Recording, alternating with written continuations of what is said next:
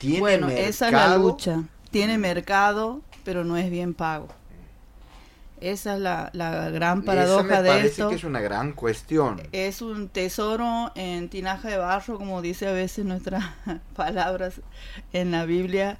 Y tiene un gran sentido esto, porque igualmente a pesar del- de la ingratitud del, del sistema eh, económico en el que vivimos y todo, el arte se ha mantenido y se ha cultivado. Esa es una gran cosa de estas mujeres y, y que necesita, creo yo, todavía un gran reconocimiento. Si bien hay políticas públicas que acompañan, pero deberían estar viviendo en mejores condiciones.